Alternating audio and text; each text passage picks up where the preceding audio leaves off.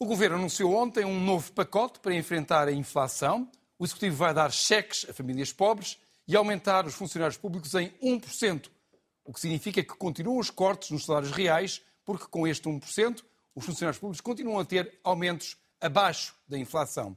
Tema de conversa entre João Soares e Pedro Norton. Muito boa noite aos dois. João Soares, esta ajuda é suficiente e eh, vem na hora ou vem tarde demais? Vá ver, eu penso, como disse, aliás, o Sr. Presidente da República, a ajuda é boa e vem na hora certa. Acho que o Presidente usou exatamente essa expressão. Eu também penso que a ajuda vem na hora certa e é a possível. Evidentemente nunca é suficiente.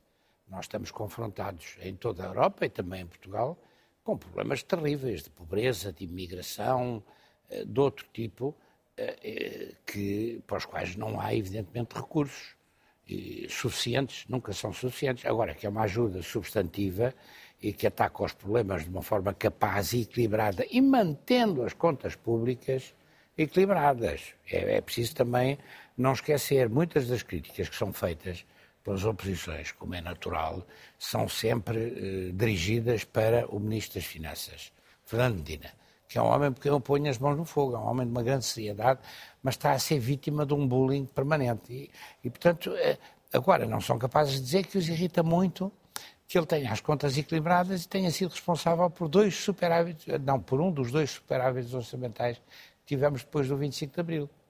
E que não comprometa o equilíbrio das contas públicas uh, com estas políticas que são ponderadas também nessa perspectiva. Eu acho que, portanto, devem ser saudadas. Pedro Norton, por falar em críticas ao pacote, os responsáveis dos supermercados uh, estão a dizer que quem está a ajudar menos os portugueses é o próprio Estado e que o governo é desonesto. Acha que eles têm razão nestas críticas?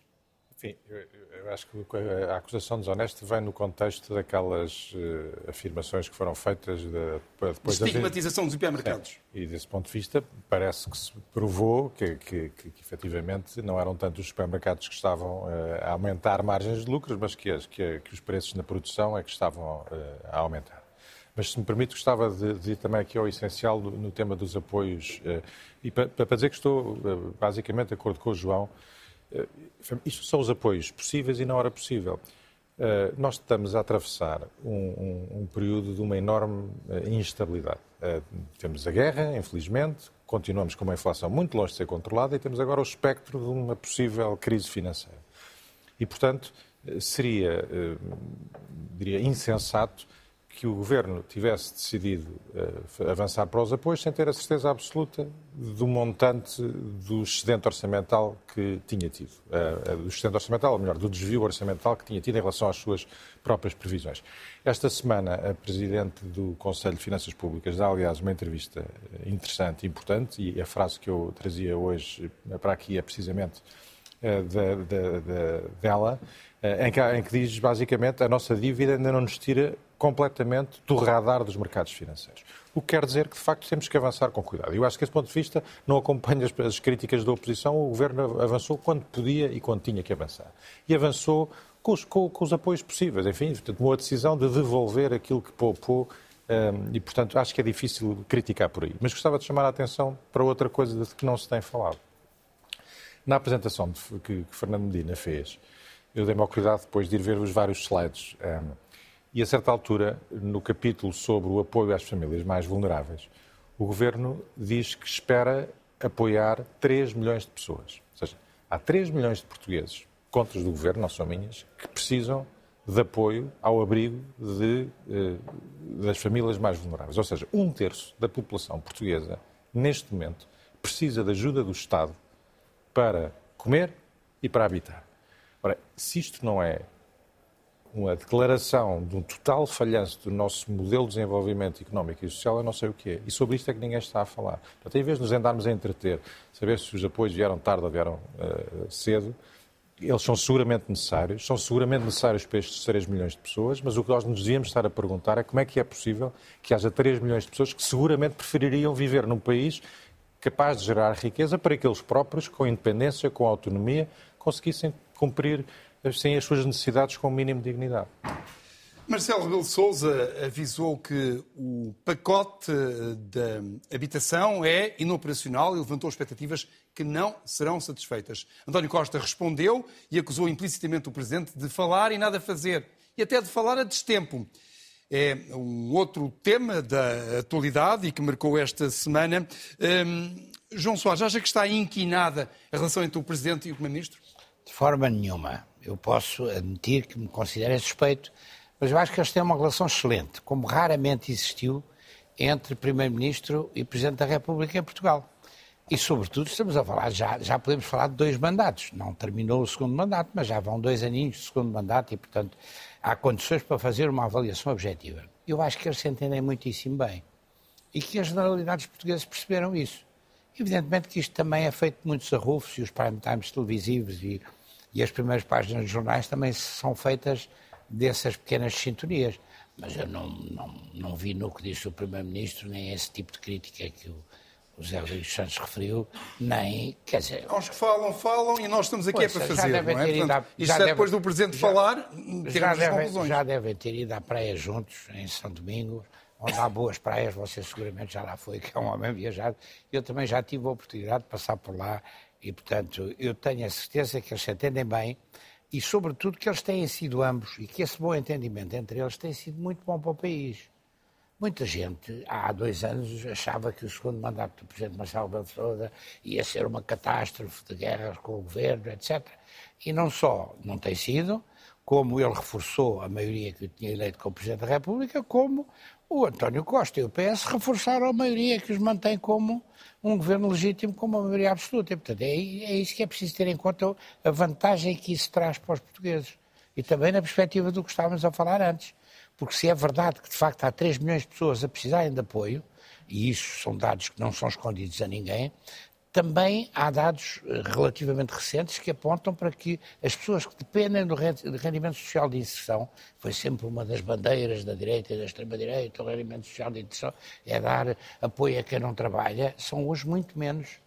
Agora, há problemas sérios do ponto de vista social e as questões da habitação têm que resolver uma parte desses problemas sérios. Falemos sobre as questões de mérito neste confronto entre o Primeiro-Ministro e o Presidente. O Presidente tem razão quando diz que o pacote é inoperacional?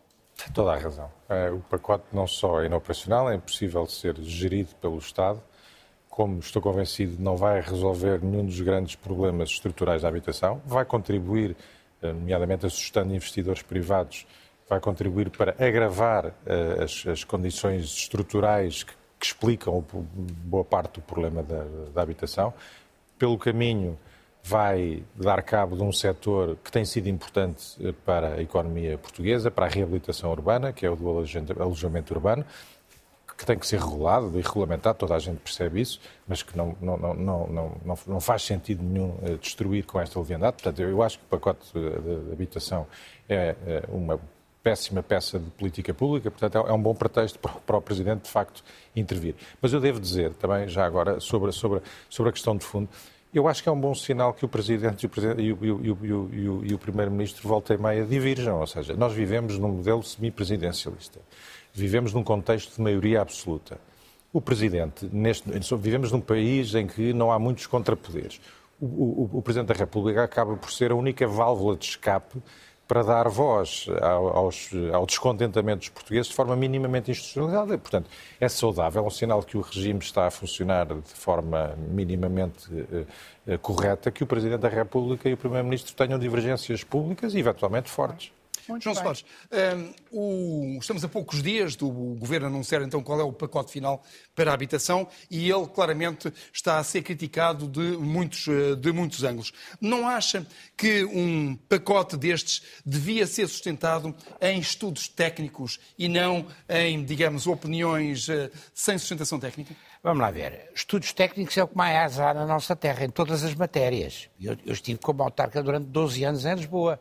O António Costa também lá esteve, o Ministro das Finanças, Fernando Medina, também lá esteve e foram presidentes de Câmara durante sete anos com o Burro. Mas se olhar, por exemplo, para, dizer, para o pacote... E devo, relativamente... e devo dizer que nós fizemos muitas casas, muitas casas. Não quero estar aqui a, a, a puxar louros, mas fizemos muitas. Fizemos dezenas de milhares de casas.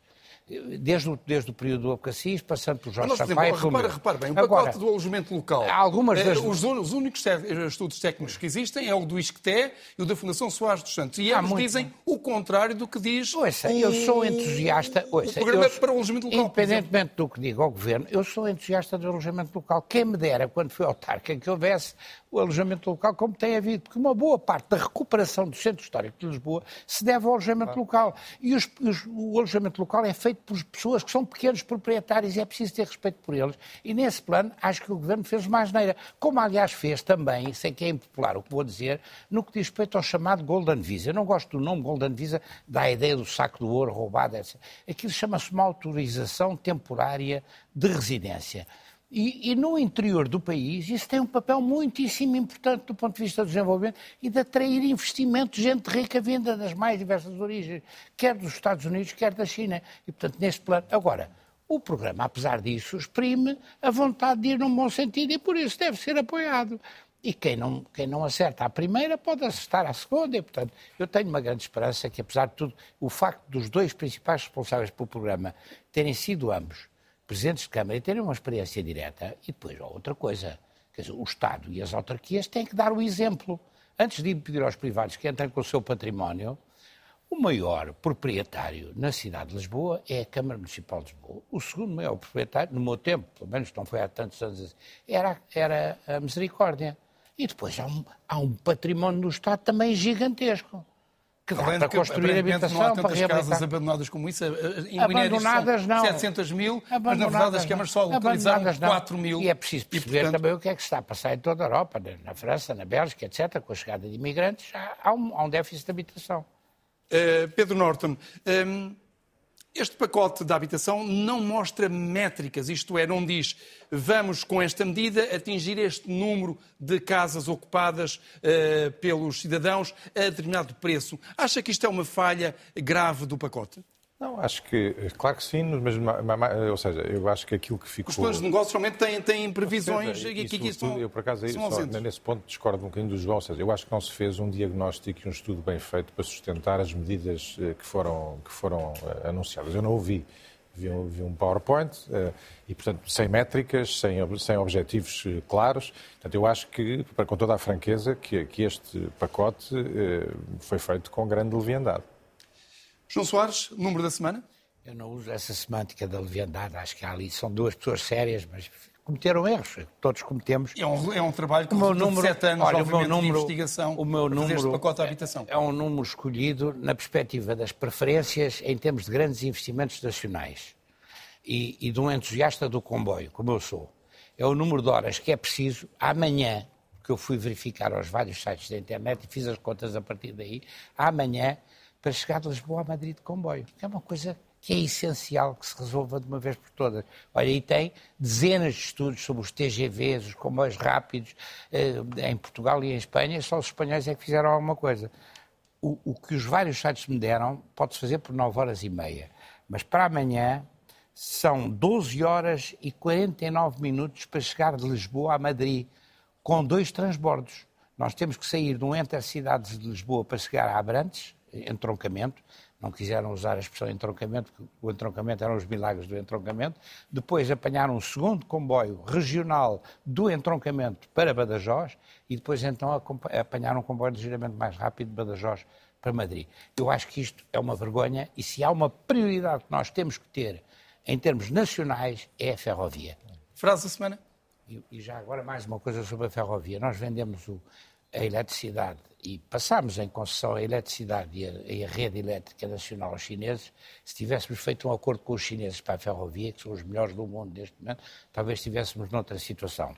Frase da semana é a propósito disto e quanto a um grande investimento em que continuo ainda a falar e que é, de facto, na minha modesta opinião, venho dizendo isto há 30 anos e a realidade só me tem confortado nesse plano, uh, que é a aposta no novo aeroporto de Lisboa. Eu ouvi há uma semana, num programa de televisão da concorrência, mas um bom programa de grande audiência, que é o Expresso da Meia-Noite, um técnico de aviação uh, responder a uma colega sua que lá estava, que era Salvo Arras da Silva, quando ela disse, mas é preciso fazer o, aer novo aeroporto de Lisboa. E ele disse a frase que para mim define aquilo tudo, que eu nunca tinha usado, nunca me tinha lembrado dela. Essa é a mentira do século. Ele chama-se Pedro Castro e é um grande técnico de comunicação aérea. E o senhor concorda com essa, com essa Completamente. Fiquei encantado porque é, é, a frase que eu já devia ter usado. Palavra é do ex-presidente da Câmara de Lisboa. Muito obrigado aos dois por terem estado no Telejornal.